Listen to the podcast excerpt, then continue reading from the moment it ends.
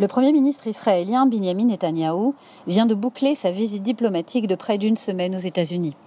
Rencontre notamment avec le président ukrainien Zelensky, le PDG de Tesla Elon Musk, le président turc Erdogan et l'ancien secrétaire d'État Henry Kissinger. Mais surtout, Benjamin Netanyahou a pu rencontrer le président américain Joe Biden, la première rencontre depuis que le dirigeant israélien est revenu au pouvoir fin 2022. Pour préserver le chemin d'une solution négociée à deux États et nous assurer que l'Iran ne pourra jamais acquérir l'arme nucléaire, parce que si nous avons des différences entre nous, mon engagement aux côtés d'Israël, et vous le savez, est clair. Et je pense que sans Israël, pas un juif dans le monde ne serait en sécurité. Je pense que sous votre leadership, Monsieur le Président, nous pouvons forger une paix claire entre Israël et l'Arabie saoudite. Une telle paix pourrait contribuer à faire progresser la fin du conflit israélo-arabe, conclure la réconciliation entre le monde musulman et l'État juif et faire progresser une paix authentique entre Israéliens et Palestiniens. C'est quelque chose que nous pourrions réaliser ensemble. Détail important. Ce n'est pas dans le bureau ovale que les deux chefs d'État se sont entretenus, mais dans le cadre plus impersonnel d'un hôtel new-yorkais en marge de l'Assemblée générale des Nations unies, devant laquelle Benjamin Netanyahu s'est d'ailleurs exprimé. Thank you, Mr. President. Ladies and gentlemen, over three millennia ago, our great leader Moses addressed the people of Israel as they were about to enter the promised land. He said they would find there two mountains facing one another Mount Gerizim, the site on which a great blessing would be proclaimed. New York, où plusieurs centaines de manifestants brandissant des drapeaux israéliens se sont rassemblés pour protester contre la visite de Bibi aux États-Unis et exprimer leur profond désaccord quant à la réforme du système judiciaire israélien. Nous avons rencontré Eugène Kogan, juif américain résident à Boston. Eugène est maître instructeur à Harvard et conférencier sur la thématique de la négociation et la résolution des conflits. Nous lui avons demandé comment il vivait la situation politique actuelle en Israël. Eugène, vous êtes un juif américain originaire de Boston, en visite ici en Israël. Vous n'êtes pas venu depuis longtemps.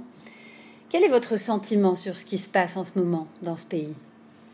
Euh, Merci Céline, euh, c'est un grand plaisir de parler avec vous.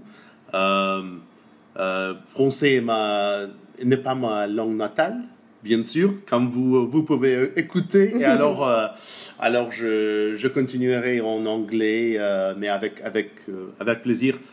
Um, I um, arrived after je suis arrivé après sept ans d'absence, sept années pendant lesquelles je ne suis pas venu ici.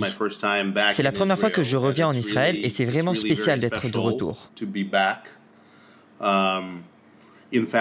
En fait, vous savez, je ne suis pas un juif pratiquant. Je n'observe pas le Shabbat. Um, je vais simplement à la synagogue pendant les uh, fêtes. D'ailleurs, je viens de me rendre à la grande synagogue de Jérusalem. Mais quand j'étais dans l'avion vers Tel Aviv, c'est véridique, lorsque nous sommes entrés dans l'espace aérien israélien, j'ai mis ma kippa. Je ne sais pas pourquoi, mais c'était assurément une sorte de réaction émotionnelle. C'était merveilleux de marcher dans les rues d'Israël avec ma kippa, de marcher dans Tel Aviv et de ne pas me sentir différent, de ne pas se sentir étrange. Et vous savez, on se retrouve dans un endroit spécial uh, parce que j'ai grandi et je suis né à Moscou. Et donc je suis partagé intérieurement. Vous savez, j'enseigne la négociation et la résolution des conflits. Et généralement, les gens pensent que la négociation se fait entre des personnes. Mais pour moi, une part très importante de la négociation se passe dans mon cœur. Et cela signifie ma propre identité. Parce que si vous me demandez qui êtes-vous, cela renvoie directement à la question de savoir ce que je ressens à propos d'Israël et ce que ça me fait d'être ici. Si vous me demandez qui je suis, cela peut s'entendre. Es-tu juif? Es-tu américain? Es-tu russe? Ou plus précisément soviétique, car j'ai grandi en Union. Soviétique. Uh, donc être en Israël est très spécial car c'est une question de premier plan par rapport à là où j'ai grandi. Mon identité s'est résolument forgée dans l'antisémitisme.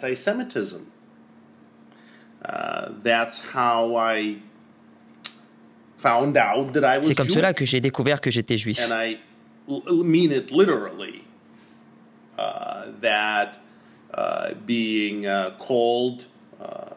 Et je pense vraiment qu'être appelé un sale juif, en anglais, on appelle ça kaik, jid en russe, ce qui est le pire terme antisémite par lequel on peut vous désigner.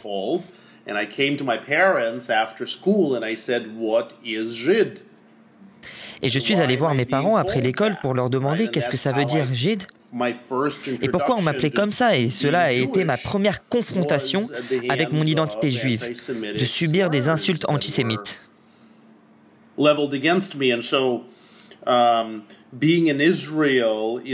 C'est pourquoi être en Israël est si riche en termes d'expériences émotionnelles.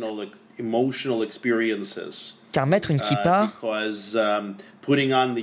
comme je l'ai dit, et ne pas se sentir exclu, ne pas se sentir inquiet de ce fait, mais que cela paraisse en fait normal. Uh, se sentir normal d'être juif sur la terre du peuple juif est à la fois étrange et merveilleux. Uh, c'est merveilleux car je suis à la maison, mais c'est en même temps étrange car je n'ai pratiquement jamais ressenti cela aux États-Unis. Aux États-Unis, je me sens la plupart du temps parfaitement en sécurité en tant que juif, mais vous savez, mettre une kippa et se promener dans la rue n'est pas une chose que j'envisagerais au jour le jour.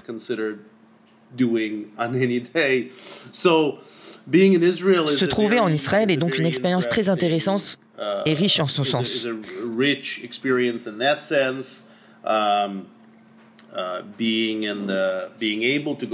Être en mesure d'aller à la synagogue, être ici pendant les fêtes, c'est la première fois que je passe Rosh Hashanah en Israël. Um, Et j'ai aussi croisé de nombreuses personnes qui parlent russe, de nombreux russophones en Israël, ce qui est évidemment un autre aspect de la société israélienne. C'est une très longue réponse mais mon cœur est plein de cette visite. Plus je passe de temps ici, c'est dans mon cœur.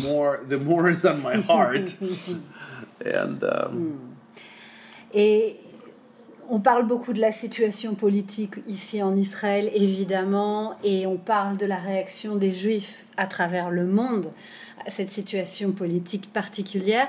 Euh, qu'est-ce que vous autres Juifs américains pensez de cette situation politique en particulier?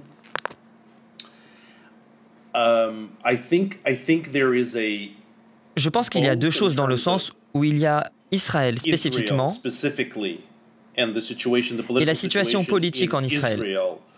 Uh, et plus largement, la situation politique aux États-Unis, que je suis sûr que vous suivez la crise démocratique ou du moins, vous savez, uh, avec Trump et Biden et l'élection présidentielle, et je pense que cela s'applique, disons, à la réforme constitutionnelle en uh, Israël. Et je suis sûr, même si cela ne faisait pas expressément partie de votre question, qu'il y a peut-être dans votre question la question de la radicalisation, qui crée une division entre la communauté religieuse, la communauté Haredi, et la communauté non religieuse. J'ai eu la chance uh, d'observer de très près cette communauté, uh, car j'ai passé la première nuit de Rosh Hashanah dans la communauté très religieuse de Arnof, où j'ai de la famille et j'ai observé le malaise avec lequel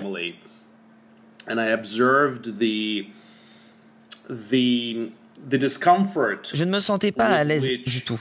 Et j'ai personnellement observé le malaise avec lequel été traité et vu.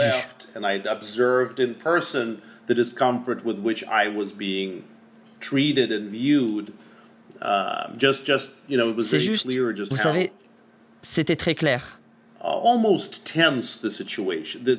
Cela a presque tendu la situation, les rapports. Mais pour revenir à votre question, les sujets sont devenus tellement liés à des personnes qui font l'actualité. Clairement, vous savez, le sujet de la réforme constitutionnelle israélienne, pour de nombreuses personnes qui en parlent ici,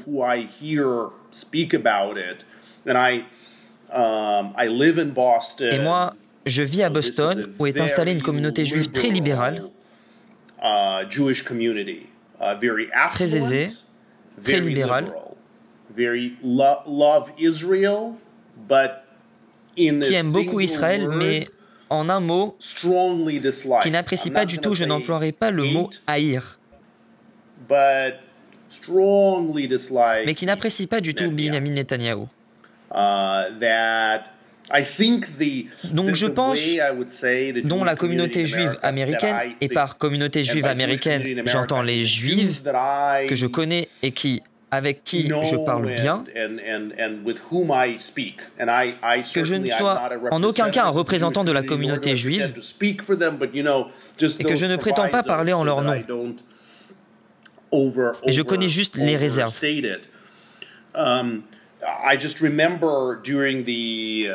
Je me souviens juste qu'en 2001, lorsque George Bush a été élu président, il y avait un très fort sentiment anti-Bush. Vous savez, on a haïssé George Bush. Je veux dire que beaucoup de gens le détestaient vraiment. C'était avant que Trump n'arrive et ne porte ce sentiment de haine à un niveau supérieur. Et maintenant, George Bush est considéré comme une sorte de Ben Gurion américain. Ils oublient juste l'histoire. Quand ils détestaient George Bush, mais j'ai entendu cette expression Je n'ai pas besoin d'aimer Bush pour aimer l'Amérique. L'Amérique est l'Amérique et je hais Bush. Et pour de nombreux juifs avec lesquels j'ai échangé, nous aimons Israël, nous détestons Bibi. De la même manière que pour de nombreux Américains, nous aimons l'Amérique, mais nous détestons Trump. Et aux États-Unis, il y a beaucoup d'émotions.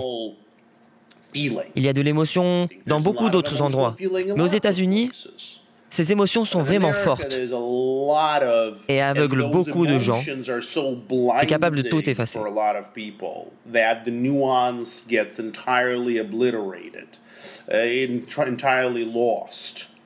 Je ne suis pas féru, je ne connais clairement pas le fond de la réforme constitutionnelle en Israël, pour vous dire ce que je pense réellement. Mais le sentiment que j'ai, vous savez, j'entends tout le temps des gens dire, c'est la fin de la démocratie en Israël, c'est la fin d'Israël, je ne sais pas si c'est vrai. Ce n'est pas vrai. Mais l'impression que j'ai est que c'est très... Je ne pense pas que Bibi soit responsable à 100%.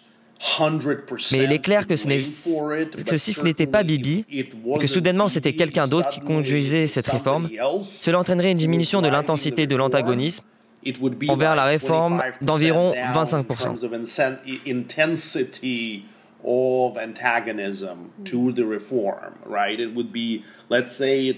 Disons que c'est qui a dirigé, hein? alors alors c'est pas c'est pas si euh, si importante. Ce serait tellement pénible pour l'opposition parce que je pense que Bibi provoque. De la même façon que Donald Trump une électrisation. dans un bon sens ou un mauvais sens. Il y a des gens qui l'aiment inconditionnellement et d'autres qui le détestent inconditionnellement. Il y en a très peu qui sont entre les deux, comme c'est le cas pour Trump. Je veux dire, lorsqu'il se présentait à la présidence, Trump a déclaré en 2015, je pourrais tirer sur quelqu'un sur la 5e avenue à New York et il continuerait à voter pour moi. C'est le genre d'engagement aveugle qu'ils ont envers leur leader. Et d'autres personnes le détestent au point que s'ils avaient serré Mère Teresa dans les bras, ou s'ils avaient fait l'éloge de Ben Gurion ou de Golda Meir, ils diraient Golda Meir est une terrible personne, c'est une criminelle de guerre. Pour ces personnes, il ne peut rien faire de bien. Il est comparé à Hitler. Je veux dire que pour le peuple juif, il y a très peu de choses qui sont aussi révoltantes que Hitler qui représente une chose aussi négative que Hitler. Il